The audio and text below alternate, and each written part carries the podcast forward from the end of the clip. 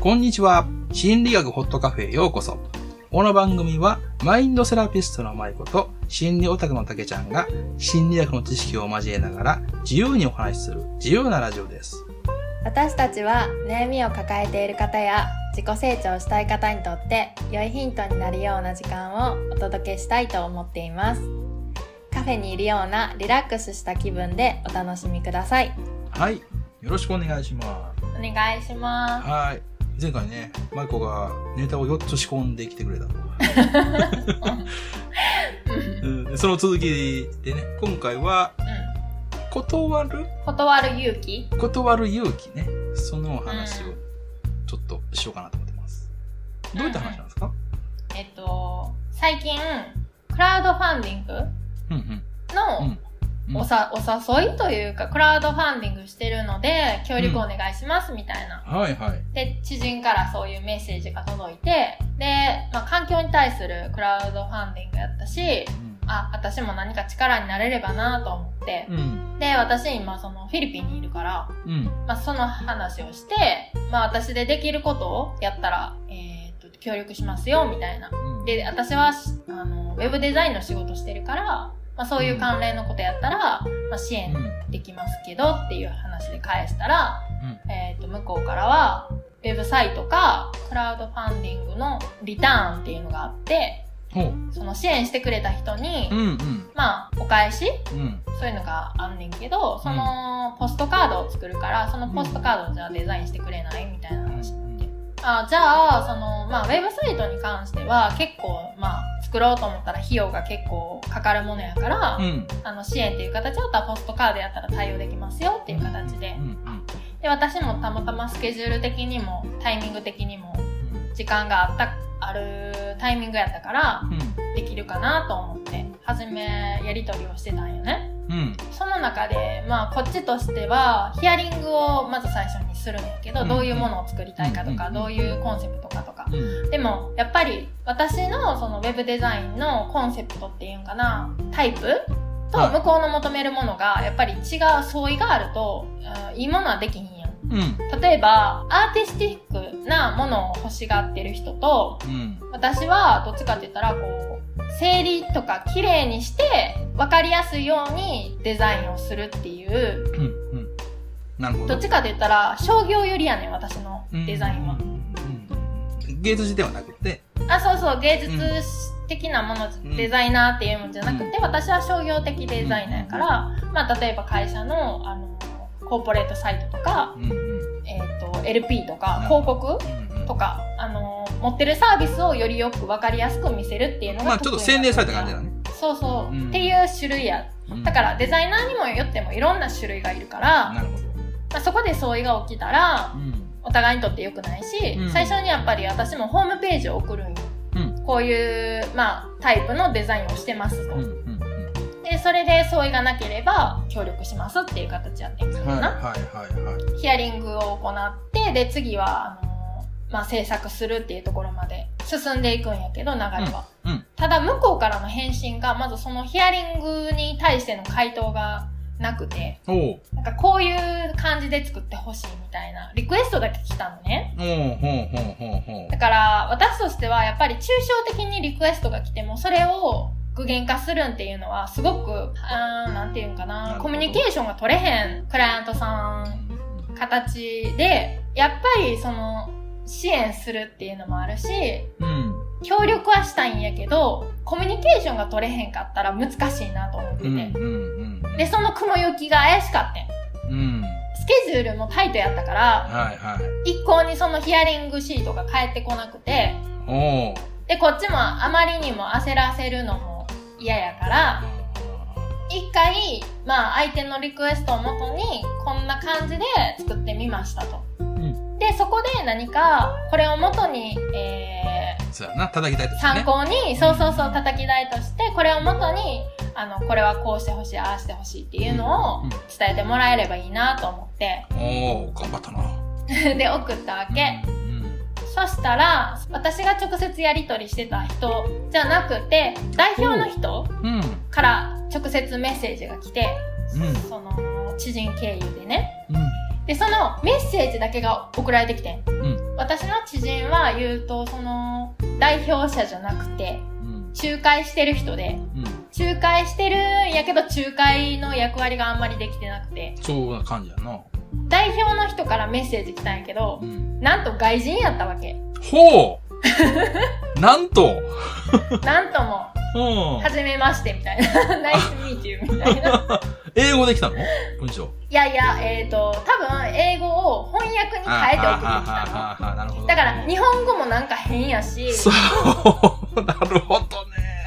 まあ、デザインのデッサンも送られてきたの。ここんな風に作ってほしいって。でもそれも、筆記体で書いてるから何を書いてるか全然わからんわけよ。ああ、なるほどね。でも、なんかほんまに、あの、やばいなと思って、うん。大変やな、それは。そうそうそう、やばいやつやん、これと思って。うまあ言うとコミュニケーションすっごいハードル高いやつやんと思って。私としては、はいその今まで自分が仕事を受け持ってきたのは、すごくやっぱりこう、お互い信頼関係がある中でやってきてるから、まあ言うと、お互いにちゃんと尊重する意思があって、うん。コミュニケーションを取ろうとする意思があって、うん仕事って成り立ってきてるから、すごくスムーズにいってたうね。ん。で、今回、それが来た時に、うん。ん、なんかすごく芸術的なことを言われたのよ。うんもっとこう、環境に対する背景を考慮したデザインを行ってほしいみたいな。うん。うん。抽象的すぎるよ。よくわかんないな。うん。どう、結局どんなものなんですか？なるほどね。そうそう。だから私に問われたのは、うんここで引き受けるか、うん、そうやな。途中でやめるあかなるほど。っていう、難しいな。窮地までいかへんけど、はい。なるほどな。なるほどまあそういうポジションに立たされたわけ。あー なるほど。で、まず私としては、自分の仕事に傷はつけたくないやん。なるほど。うん。中途半端なことはしたくないわけ。うんで、なおかつ、不義理もしたくないわけ。うんうん。途中で投げ出すみたいな。うん。で、結構、一日中考えて。それは悩むね。あまあ、初めての経験やったし、そういう人が。あ。なるほどね。それは悩むな。それはしんどいわ。で、お金をもらってるわけではないっていうと。ころがポイントやねんか。ポイントやな。プラス、納品も、あと、4日後とかやってんか。おお。なるほどね。そうか。時間も経てたわけやけど。だから、そのやりとりですごくこう、返事が返ってこうへんから、うん。私もどうしていいかわからんみたいな状況で、うん。でもこっちも向こうも忙しいやろううんし、あんまりこう、なんていうのかな、そこに時間を、リソース割かせんのも違うやん。私がこう、催促するのも違うやん。うん。なるほど。で、一応スケジュール感送ってんのよ。これを、このここぐらいまでにこうして、ここぐらいまでにこうして、こういう流れで進めていきたいですっていう話をしてるんやけど、さてどうするみたいな。たけちゃんやったらどうしますか？どうするやろう。俺やったら電話するね。あー、うん。あのー、催促する。そこまで納期が迫ってるから。うんうんうん。ちょっとメールでは拉致がわからない状況になってきたんで、直接、あ、あの、知人にね、うん。経営者の外国の方は多分俺英語喋れないから通じないうん。う。ちょっと時間もないのでねってさせてもらってるので、あの、こういったやり方で、こうこういった方針で作っていこうと思うんですよね。納期が差し迫ってるからこういうふうに言うんですねっていうことは、ちょっと、ちょチクッと言っといて。うん。うんちょっとご了承気味に、俺、こうやったら電話する。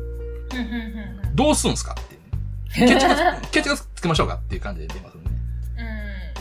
マイクはどうしたの？私も、電話したらって、あの、パートナーにアドバイスされたんやけど、うん。もし電話してしまったら、うん。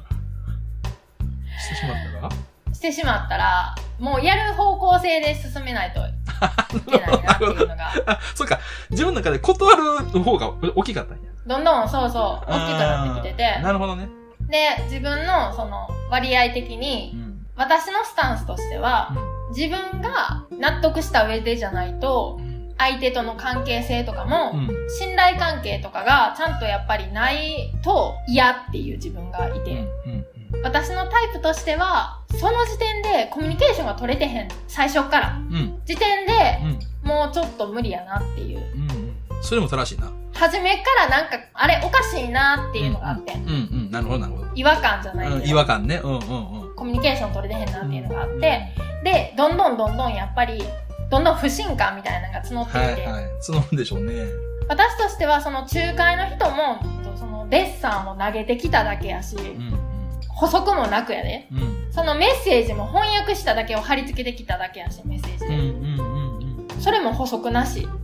うん。っていう時点で、ああ、なんか、リスペクトがないなって思ったの。そうやな。ちょっと雑に扱われてる感じがするね。そデザイナーなんだからできるでしょって感じ。そうそうそうそう。で、そのやっぱり、あの、大きい、まあ、地域的なものやったから、そこに言うと参加したら、うんまあ私を紹介するから、何かサイトとかのリンク教えてとかも言ってきたはってんか。ああ、そういったことを言ってくるね。ああ、そうなんや。うん。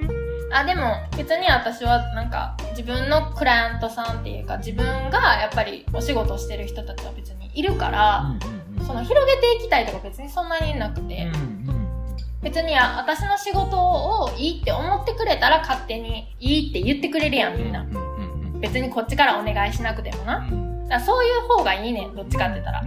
身の丈に合った仕事をしたいから、自分のことのスタンスとか、そのスタイルとかデザインが好きな人と仕事していきたいっていうのがあるから、仕事を広げていく、いきたい人にとっては美味しい話やったよね。そうやな。そ別こをち、うんそこをちらつかせたわけやな、向こうが。まあ、ちらつかせたつもりはないと思うんやけど、うんまあそういうこっちにもメリットがあったわけよ、その仕事をする上で。で、まあ一日中考えて、中途半端なするのが私は嫌やから、うんとりあえずや、私ができる限りそれを汲み取ってやろうとうん思って、うんうん、なるほど。投げ出したくなかったから。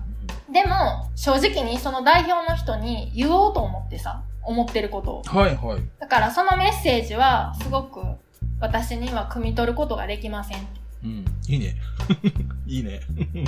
で なので、その、あなたの思想とか、は思いを深く理解して、い。表現してくれる人が、他に適任の方がいると思いますうん。うんって。うんなので、私は、それをもとに、私なりに汲み取って作ったけれど、これ以上大きなデザインの変更とかベースを変えるようなことは私はうん。うん。できませんってことは。いいね。素晴らしいね。自分の気持ちを大事にして言いたいことを言い、そして仕事としても決着をカチンとつけた。そ素晴らしい。なんだろうな。う。で、これって結構多分仕事する上でも、友達関係とかでも、まあ人間関係かな。うん。うーん、なんかある状況やと思うのかう。んうん何かしらメリットがある関係性とか、うん仕事においても人間関係においても、なんか断りたい。本当は違和感あるし、もう言うと、その時間を使いたくないってなったとしても、こうなんていうんかな、うんマナーであったり世間体とか気にして、断れへんことって結構あると思うねん。そうやな。で、私今回その経験を通して、これからもなんかや、そうしていきたいなと思ったし、学んでいきたいなと思ったのは、はっきり言うことで、うんお互いのリスクを減らせられる。うんうんできない時はできないうん。っていうことの勇気とうんか、例えばそれを引き受けてしまったとして、後でぐちぐち文句言うぐらいならうん。う、ん。そな。そこはもう自分には、まあ言うと縁がなかったとしてう、ん潔く切って、私は私の道を行けばいいし、依頼の人は自分の道を行くってことはお互いにとって幸せやん。なるほど。そうやな。っていうところですごく大事な経験をしたなと思って。ほんまにな。利害関係の相手にはっきり言うって勇気いるよね。勇気いる。思ったこと。しかも私、その知人の人が困るリスクもあるわけやん。私が断ることでな。うんで、私がその人にはっきり言って、そこでの返事で、あ、この人とのお付き合いを考えようと思ってて。うん。うん。まあ言うと、はい。それまでのやりとりが結構その、私からすると違和感やったからさ、うんうん私が断った後の対応うんを見て、うーんその人とのお付き合いを考えようって思ってん。そうすると、その人も分かってくれたというか、うんその私にはさっぱり分かりませんでしたみたいな、その、その代表者の言うことは私は分からへんかったけど、まあ言うと、舞子ちゃん汲み取ってくれてありがとうみたいな。あ、その知人も分からなかったってこと？そうそうそう。そういうことか。でもそれも、それれも、それもなんか、ええってなるよな。えそうそう、それ、それもええってなったんやけど、うんでも、言ったらさ、普通は、やで、普通は、なんかな、私が例えば無理ですって言ったらさ、うんその人からするとさ、はぁって思ってさう、ん。あ、じゃあもういいですっていうこともできるわけやん。そうやなそのその知人も言われんかったかもしれんな。そうやと思う。代表にはっきり言われんかったよな。そうやと思う。その人も振り回されてる感があったから、だからそれを私がはっきり言ったことで、向こうもどう思ってるかっていうのをはっきり言ってくれたから、うん。なるほど。逆に良かったし、うんうんうん。だからありがとうって書いてきたんやろね、きっと。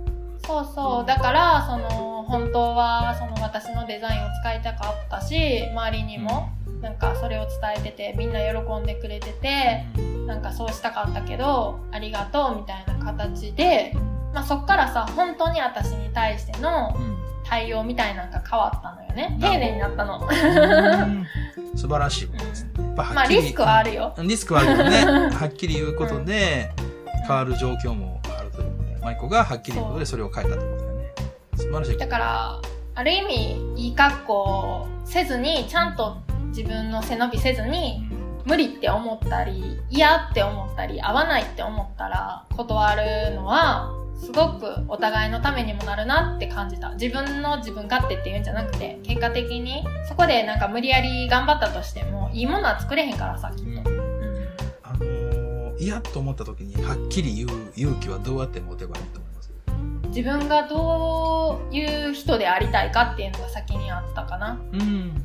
うってなる時に自分の理想の人やったらどうどういう対応するやろうな。ああ、そういうふうに思ったわけね。あなるほどね。うんそうかそうか。モデリングがあったわけか。ロールモデルがね。自分のそうそうあのーうーんとモデリングする対象の人っていう思い浮かべたっていうよりは自分がこうありたいっていうかな。こうありたいってうん思う人、人やったらどういう選択をするかっていうので考えたかな視点でなる。ほどね。自分の理想をモデリングするっていうのはかっこいいよね。うんうんうん。それかっこいいと思う。それだけに作り上げておく必要があるけれども、普段から。うんそれは勇気を出す一つの素晴らしい方法になると思います。そうやね。意外とこれが初めてやったね。はっきり言ったのは。うん。素晴らしい。あの初めての経験でそこまでうまいことやってて素晴らしいやんか。だからだいぶ踏み込んだというか、だいぶ踏み出した。なる素晴らしい。このマイコの勇気の話は素晴らしいね。はっきり言う勇気。俺も欲しいな、それ。うん俺はっきり言ったら、相手を傷つけるっていう経験の方が多かったからさ、相手が泣き出すっていうね。そう、それこそたけちゃんに教わったように、言い方を工夫した。なあ、ほんまに、もう俺も、もう俺の過去の過ちから思ったことも言い方です。もう、ほんまこれだけ。うーん。あ、そうそれ、それを今回ちょっとこう、取り入れてくれたのね。そう。あー取り入れた、思い出したたけちゃんの言ってたことが、今、無意識に、その、たけちゃんの言ってることを活用してた。うんうんうん、言い方っていう、自分の伝えたいことがある時って、自分悪者になりたくないから、うん。うんうんうんなんやろうな、取り繕ったりとか、なんかこう自分がそういう風に見せてしまう、あの、自分がいい人で終わろうとうん。振る舞っちゃううん。ねんけど、うんじゃなくて、そうじゃなくて、相手が、相手にとっても自分にとっても、うん。まあ、正面からこう、うん。うん、向き合う、そうやね。うん、なんかこう、ええ格好せずに言うことが、すごく、だから向こうにとっても、私がいい格好をするってことは向こうが悪者になるわけ。そうやな。あ、それ、その考え方いいね。うんでもそうじゃなくて真正面からやっぱり行くことでどっちも悪くないようん。っていう、うん。うん。そうやね。うん。まあ事故事故が起きただけでうんっていう、対等にね。対等にうんマイコの答え方って結構理性的で、ちょっと感情挟まってる感じしたもんね。うんあなたのおっしゃってることはわかるけれども、それは私にとってはそれは難しいから、うんあの、今回はちょっと作ることは難しいですっていうね。それがとっても、あの、自分からしたらちょっと悲しいことです、みたいな、そんな、そう、悲しいの感情がちょっと入ってる感じがしたのね。うんだから多分まあ、相手そこさになうん。向こうも言ったら途中までは時間を割いてたわけやし、うんうんうん悲しいそことですけれども。そうだねうん。悲しいことだけど、まあ理性的にあの考えて、やんぷにしましょうか、みたいな。うんすごくこう冷静で、理性的で、感情も大事にしている伝え方なんで、あのうんす素晴らしいなと。うんうん長く喋っちゃったけど、はい。はい、じゃあこれくらいにしましょうか。はい、はいありがとうございますまたお願いします。今回も最後まで心理学ホットカフェを聞いてくださりありがとうございます。この放送を気に入っていただけたら、ぜひ高評価、フォローよろしくお願いします。聞いてくださったあなたの存在は私たちの励みになっています。ご感想やご質問などは概要欄のお便りフォームよりお待ちしております。また次回の放送でお会いしましょう。パーソナリティはマイコとたけちゃんでした。